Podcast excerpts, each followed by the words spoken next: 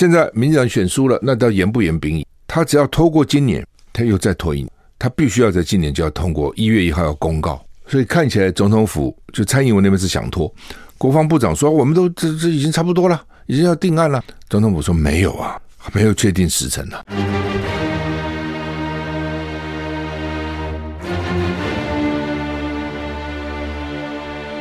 赵少康时间，吃喝玩乐骂，和我一起快意人生。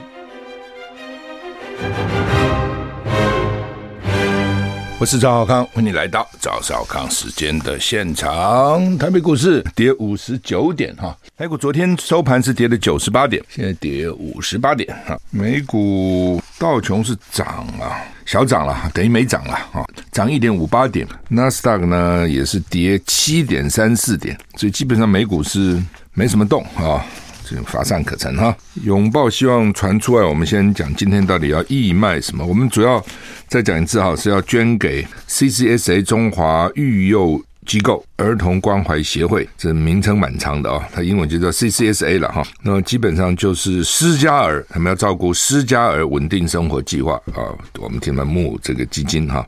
那因为育幼院啊等等啊，都有一定的年龄的限制哈。那你超过了啊，你就就就可能无处可去了。但是你还没成人，你可能又失学，又失学又失家哈，那就问题很大哈。今天我们就跟他们合作啊。今年我们第十四年了，第十四届啊，前十三届已经募了将近就两千六百多万，将近三千万啊，那也帮助这些社政府团体。那钱是是也不算多了哈，看怎么比了哈。不过一方面是大家的爱心嘛，哈，一方面是很多热心的听众之后还继续捐钱给他们。不是只有这义卖啊，还有听众朋友呢，没买东西，但是也是捐钱啊，所以呃，它的效应不是只有这次义卖哈。那我们也感谢这些热心的厂商啊，跟我们热心的听众哈。好，今天我们要义卖的商品是由雅乌乐提供的 Aura 啊，Aura Aura A U R A Aura 雅乌乐哈，明星洗护七件组哈，有一个光彩护乳法七十五克一支。光彩护乳发三克一支，海藻洗发精四百七十五 ml 一罐，加赠旅行体验组光彩护发旅行组三克的三支，海藻洗发精旅行组二十八 ml 一罐啊。对了，有时候这个旅行哈，你带了用那个旅馆的，你看旅馆会多好呢哦，基本上都大批买嘛哈。那呃。你自己带一罐很大也很麻烦哦，所以用小罐还蛮方便。那我的时候游泳哈，我觉得游泳的话带这个小罐也蛮方便哈，带个大罐很不方便哈，有时候还洒出来哈。好，那么这个光彩护乳法不用染发剂哈，就能轻松解决白发的问题哈。它一年在日本是有日本专利超过四百八十万。五万支啊，不是化学化学的染发剂，所以不是含药性的化妆品，也不含 PPD 跟阿莫尼亚啊。有些人染发会过敏嘛哈，那它是专利取自硫酸银的银离子啊，是国际认证可用于保养品的成分啊。那因为银离子受到光就会变黑，就就这么简单。它包覆在头发上啊，你涂一点啊，然后一晒太阳或是日光灯，它就变就就变色了，这不是不像。这个染发剂那样哈，是对有些人怕嘛，有些人不用染发剂哈。另外，这个海藻洗发精啊，是氨基酸洗发弱酸性配方啊，采取这个澳式海藻浓缩精华，含有盐藻聚糖，有高保湿效果，没有添加细磷跟防腐剂哈，大家可以安心使用哈。它有羊毛角蛋白的成分哈，可以增加含水量，使头发修复、光泽、水水润哈，都不错的东西了哈。那两个东西都非常好，价格呢，它原价是两千七百五十九，义卖价两千元啊，而且含运费哈。所以你有兴趣，请你打电话零二二三七八二零二二二三七八二零二二哈。那这个 CCSA 他们有专人。来接电话啊，会告诉你啊。如果你还想知道这产品内容，他会再告诉你啊。你怎么汇款，他怎么出货啊，都有他们那边的义工啊跟你联络。那我再讲一次，我们是只提供平台哈，让这个厂商热心的厂商跟我们热心的听众，还有需要受到关怀的社福团体，提供一个平台，让大家能够沟通哦。我们不，我我们不经手钱了哈，因为我觉得钱这东西。经手都很麻烦啊，所以呢，我们不经手签，我们只提供一个平台，让大家做好事啊。呃，再讲一次电话：零二二三七八二零二二零二二三七八二零二二哈。海藻洗发精是不错的洗发精哈，我我我今天我今天来之前，我今天用的就是这个洗发精哈。好，那么台股现在跌七十六点哈，今天清晨低温多少度？立竿哉，十四点二度。气象局表示，今天十二月八号清晨，南投竹山、台中雾峰、花莲寿丰。彰化分园，这怎么都一样？低温十四点二度，这很奇怪啊！为不为什么不是一个十四点二，一个十四点，一个十四点三，都是十四点二啊？竹山、南投、台中雾峰、花莲寿丰、彰化分园，白天气温会略微回升一点啊。那北台湾感受不深，就北台湾回收回升不多了哈。北台湾的高温大概就是最最高就二十二、二十三度，其他地区可以到二十六到二十九度哈。夜晚、清晨各地普遍是十七到十九度，所以呢，北台湾整天比较凉，中南部日夜温差大哦，所以你出去要做好保暖的工作哈。礼拜五到下礼拜一，东北风增强，反正了哈，这个下礼拜三要注意，你要注意的是，因为我一直在找，下礼拜三是今年入冬以来最强的冷空气南下，强度很接近大陆冷气团的定义。什么叫？大陆冷气团就台北测站小于十四度，比十四度还低，就是大陆冷气团。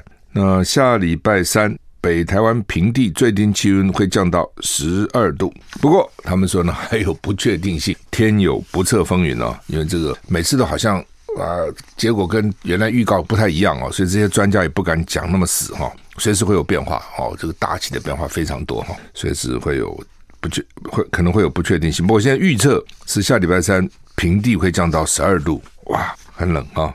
秘鲁、Peru 政坛大地震，总统卡斯蒂啊、卡斯蒂约，他想要解散国会，被弹劾，遭到警方逮捕。副总统博罗阿尔特随即在国会宣誓就职，成为秘鲁第一位女性总统。所以看起来，他一定是里面的政治斗争啊！让你听啊，南美洲国家秘鲁政治动荡不安，奇怪了，秘鲁哈，秘鲁。秘鲁菜这几年很流行，很难想象，对不对？秘鲁菜有没有很多了？有些秘鲁餐厅，哎，非常流行，大家最近还蛮喜欢吃秘鲁菜的哈。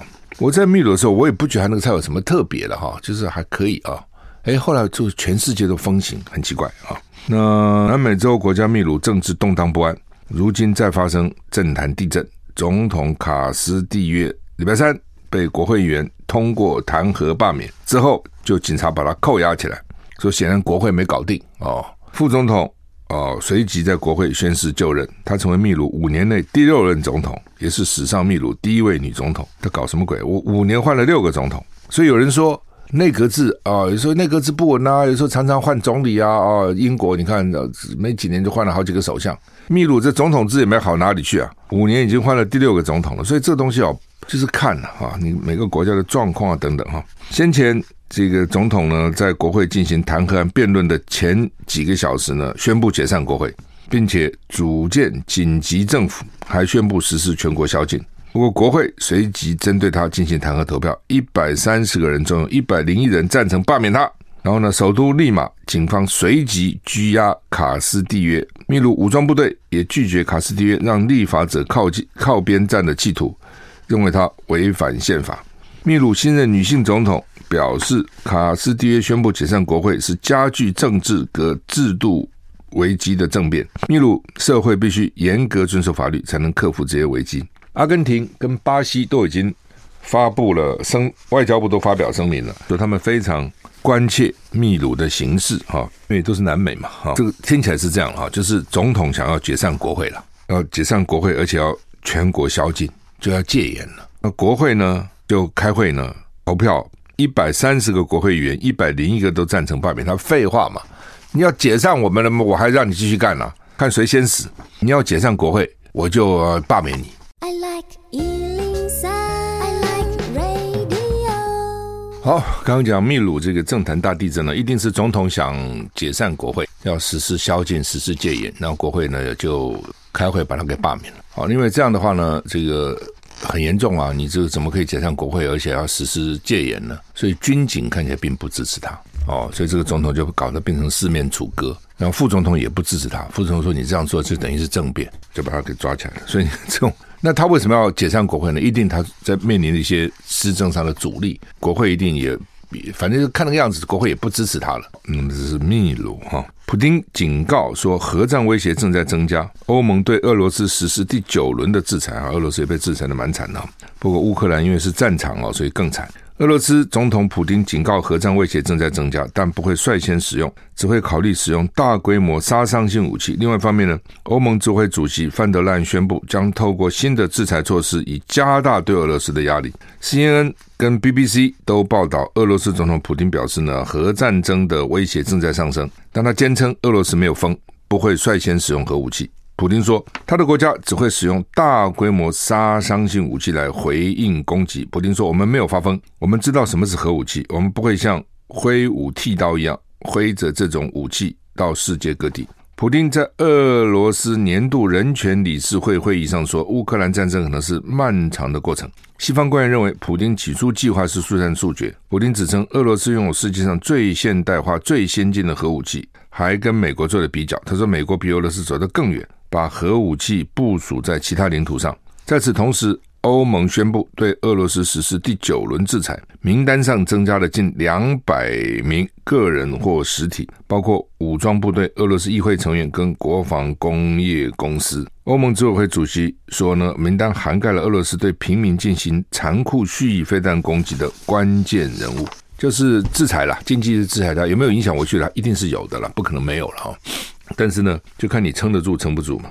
那所谓第九轮就是增加了两百个名单，有个人的哦，有实体的，包括武装部队啦、俄罗斯议会啦、议会的议员啦啊，还有国防工业公司啦等等哦，就你们这些，他们现在就搞这种制裁啊，你们在欧洲的或者在美国的存款给你冻结起来啊，等等等等，类似这样哈。就普丁当然很奇怪，他一方面说核战威胁正在增加，但是一方面说我们没疯。那核战威胁是谁威胁谁呢？那如果说核战威胁增加，但是我不会用核武，那不就你用核武吗？哦，但是看起来别的国家也不会用核武啊，那只有他会用啊。哦，所以他这个威胁正在增加，什么意思呢？那另外他也讲说，美国在别的领土都部署核武器啊，我们没有啊。所以你美国天天讲说我要有对你们核战威胁，你们在到处部署，不是我在到处部署啊。反正美国就是他可以做。你不可能做，你不能做，只有他可以做。为什么？因为他代表正义，他代表人权，他代表民主。哦，你们都是坏蛋，这是美国的这个一向的主张了啊，所以他可以做，你不可以做哈。好，台股现在跌一百零八点，怎么突然跌幅增加嘞？那怎么回事哈？美股并没有跌那么多哈，美股只是小小小跌而已哈。嗯，台股为什么跌那么多嘞？我来看一下啊，要看什么？台积电啊，看什么？台积电跌四块五啊，现在是四百七十块五毛啊。因为台积电的权值很重啊，它大概占了大概百分之二十啊，差不多啊。呃，台积电啊，到美国去了啊。中国时报今天头版头就做这个新闻啊，昨天其实都做这个新闻。台积电 Arizona 州上机啊，Arizona 州的这个厂，拜登宣称对美国跟全世界都非常重要。那拜登说，美国将重回全球制造龙头的地位。张忠谋警告，全球化跟自由贸易几乎已经死亡。呃，什么意思哈？就是美国啊，美国后来他就不是以制造业为它的重重心或重点，以前可能是，但后来就不是了啊。比如原来做汽车，美国全世界第一，后来在八零年代，日本就取代美国。变成全世界的做汽车做第一的啊！那时候只有美国能把车做好，做的多了。从福特发明的这个生产线一路，但是后来全世界人家其他地方都起来了啊，也都会做，这没有什么特别了不起的工业工艺技术啊啊，都会了。那很多制造啊，比如纺织，美国原来也很厉害啊，南卡罗来纳、北卡罗来纳纺织业都很发达，但后来根本就移到亚洲了嘛。所以美国好一段时间，像晶片也是，机器是它生生产设备的机器是它。生产它的软体，它各各方面很厉害，但是但是呢，真的生产不在美国。哦，英特尔当然有了，但是也你说张像台积电啊什么，这都是海外嘛，韩国、三星啊等等，因为国外制造比较便宜嘛，所以就代工。现在再回来。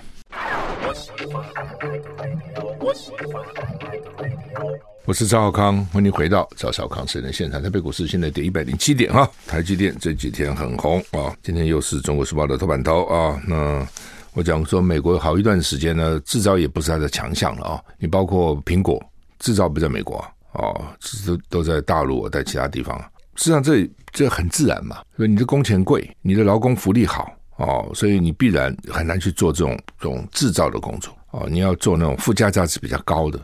或是服务业，或者好莱坞的电影业啊，文化靠专利权的保护等等啊，你靠那个赚钱。但是美国显然不甘愿，就觉得说呢，它主要就是说抗中了啊。当一抗中跟中国对抗后，就会想到说啊，中国将来会怎样哦？会打台湾，一打台湾哦，就把台积电给炸了。然后呢，所以呢要搬回美国。所以我一讲，我说真是这些国家都很奇怪，这些领导人啊。美国就每天讲大陆很危险，随时要打台湾啊，要要赶过美国啊，说美国离差大陆差很多。这我们来看，美国赢大陆还是赢很多啊。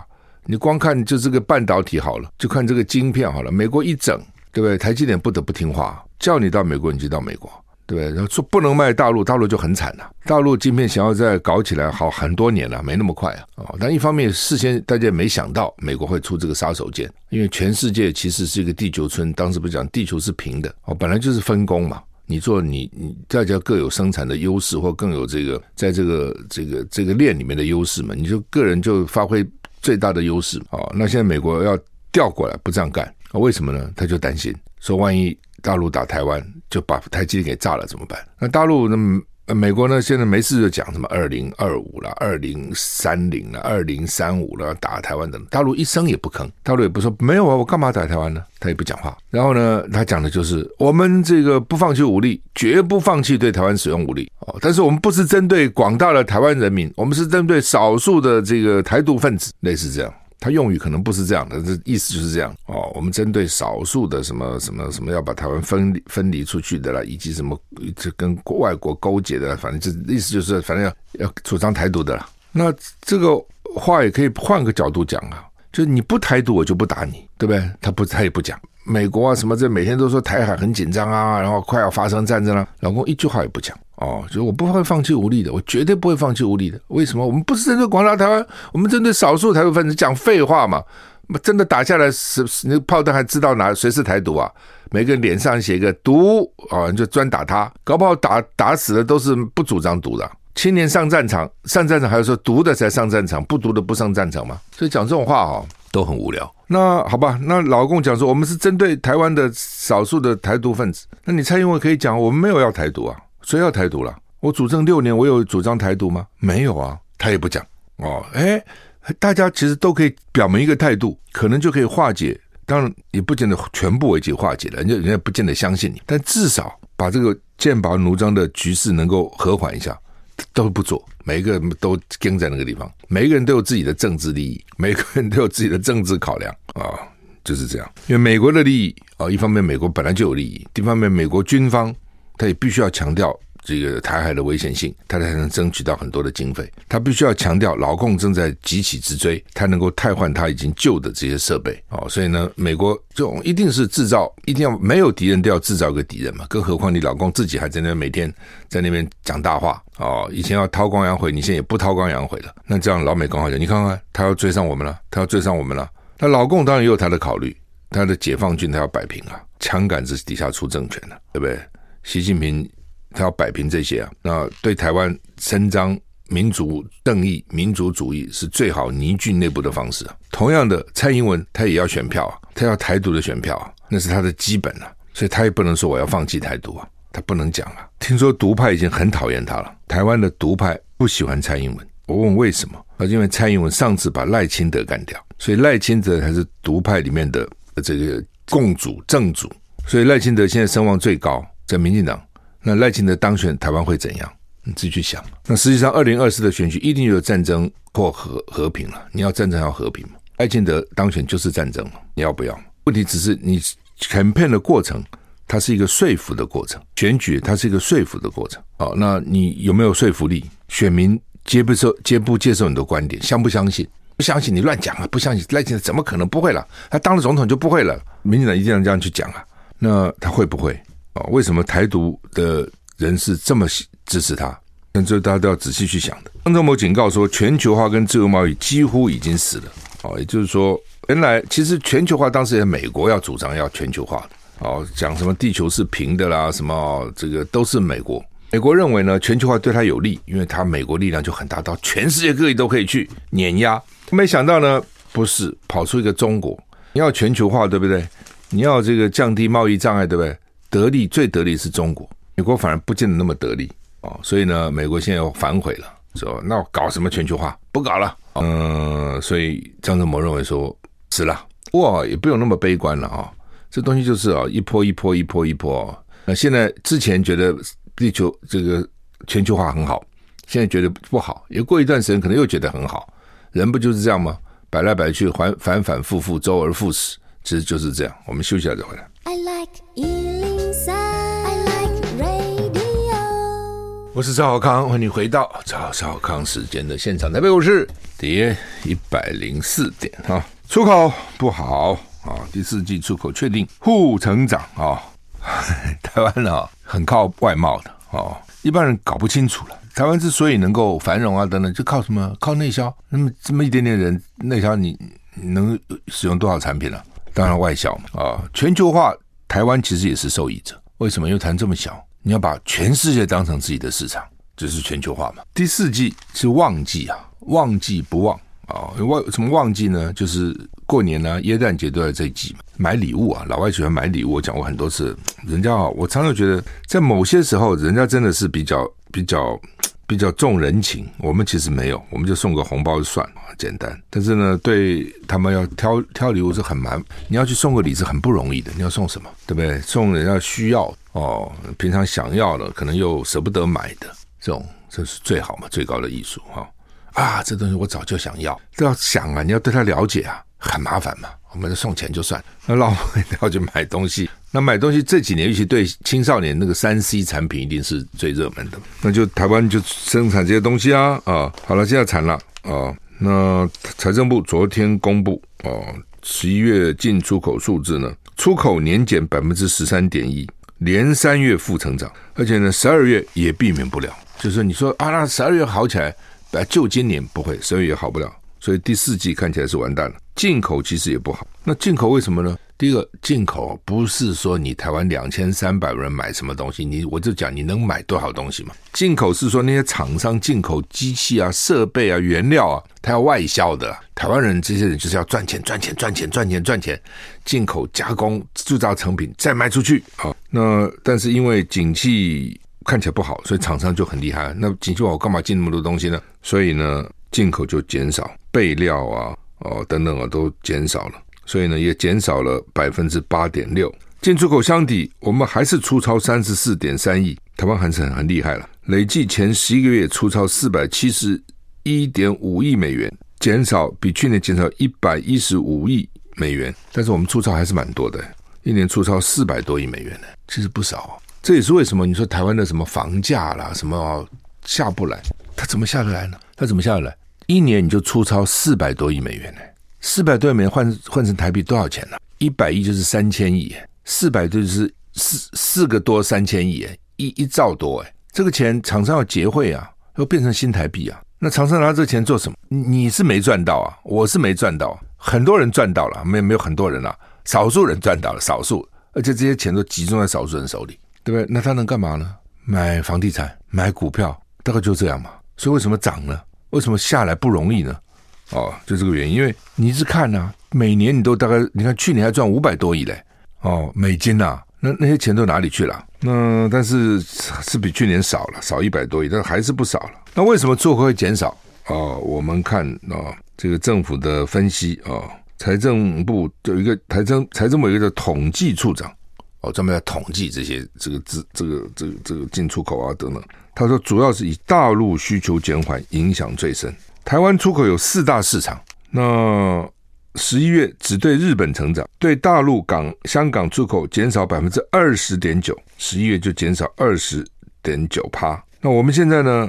前十一个月对大陆的出口占百分之三十七点五，已经跌了，已经以前有整百分之四十几，现在跌三十七点五。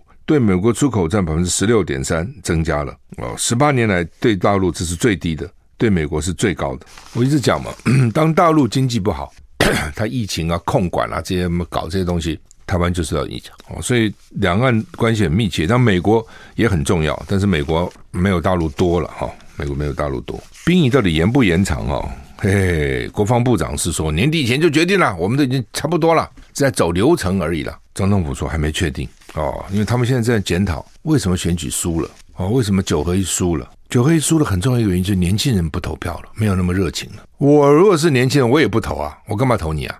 我原来对你期望那么高，对不对？然后选你，让你执政，然后你就来整我们哦，兵役要延长，还把我们送上战场，我怎么招谁惹谁啊？干嘛搞成这样子啊？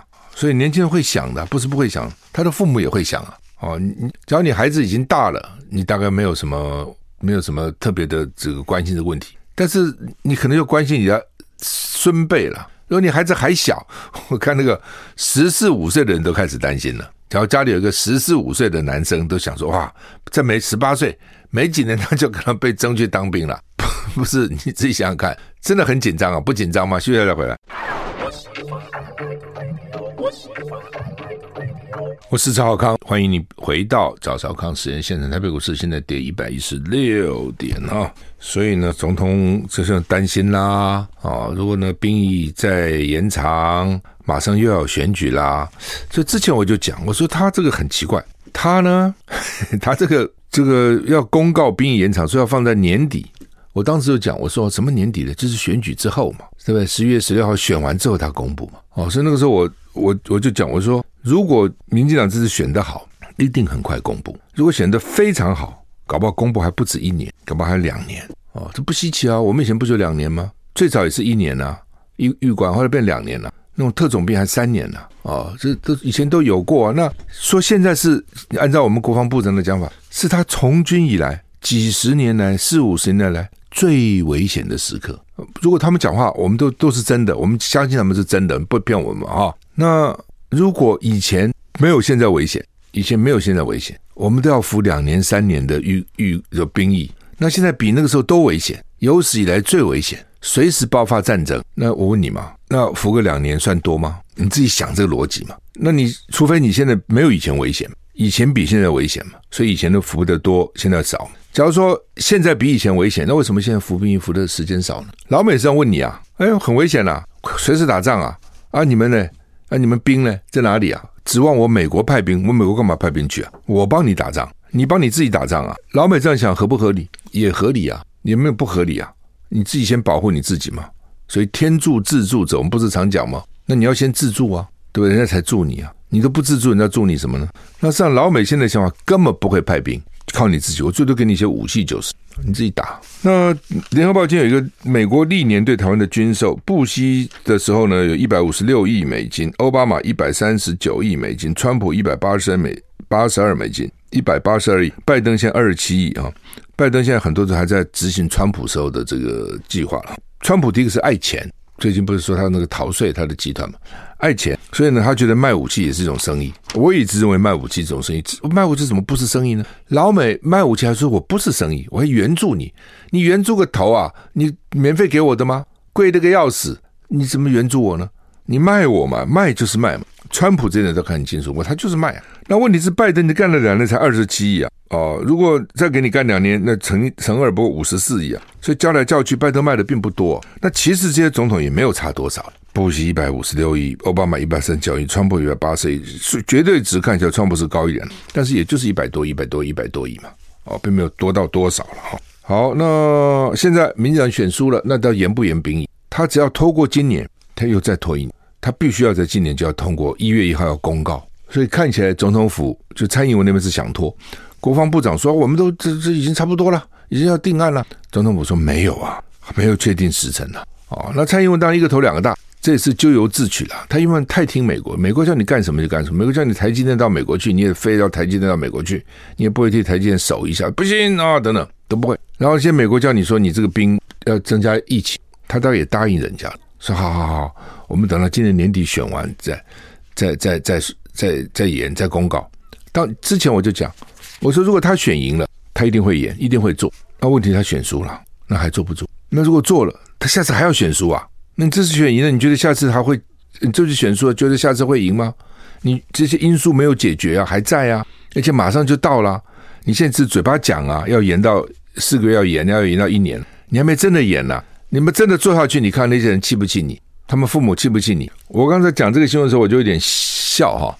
我有笑什么？因为那个费宏泰哈，费宏泰委员最近他的第三个儿子生了孩子，就是有孙子了，很高兴。谈到孙子，嘴巴都合不拢。他说，他就现在已经开始替他孙子担心，将来要当兵了。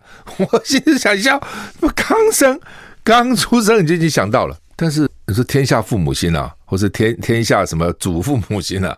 他就会想到小孩将来要怎样啊，教育要怎样啊？你不要笑，真的很多父母在。我跟你讲，这父母也是百百种了哈。有些就反正无所谓，随便放牛吃草，随便还是这样。有些哦，从小出生就来讲说，我要把户籍迁到哪里去，因为这样才有那个小学可以念，甚至才有那个幼稚园可以念。那个幼稚园念完，才念好的小学，好的小学才念好的中学，才能念好的大学。我真的不骗你，我真的遇到。还不少人从生下孩子就替孩子在规划了啊！我就讲很，当然不是每个人都这样，每个人都要这样就打架了。就有的人就是这样，有的人是不在乎的了，也有了哈。但但是当兵上战场，我觉得是大家都会在乎的。你说这个不在乎哦？我不相信啊！所以呢，这下民进党哈，这个头痛时间哦，怎么办？那边是老美啊，美国爸爸施压哦，这边是台湾爸爸反对啊，这惨了。怎么办？哦，台湾的爸爸是真的小孩的爸爸，美国爸爸是拜登啊等等这些美国这些大咖啊，这个国会议员啊，就压迫你啊，看你怎么办哈。陈明通啊，我就看他什么时候辞，他还在那里哈。那民进党里面都有人有意见了啊，说你求人得了，他求什么人？他从来没有求人呐，他求官已经得官了，还求什么人啊？王鸿威啊，那个威胁他是被逮捕了，他之前还有人讥笑说他自导自演，这什么好自导自演？哦，民进党就自导自演惯了以后哈，是不是哦？就觉得别人都自导自演，这有什么光荣？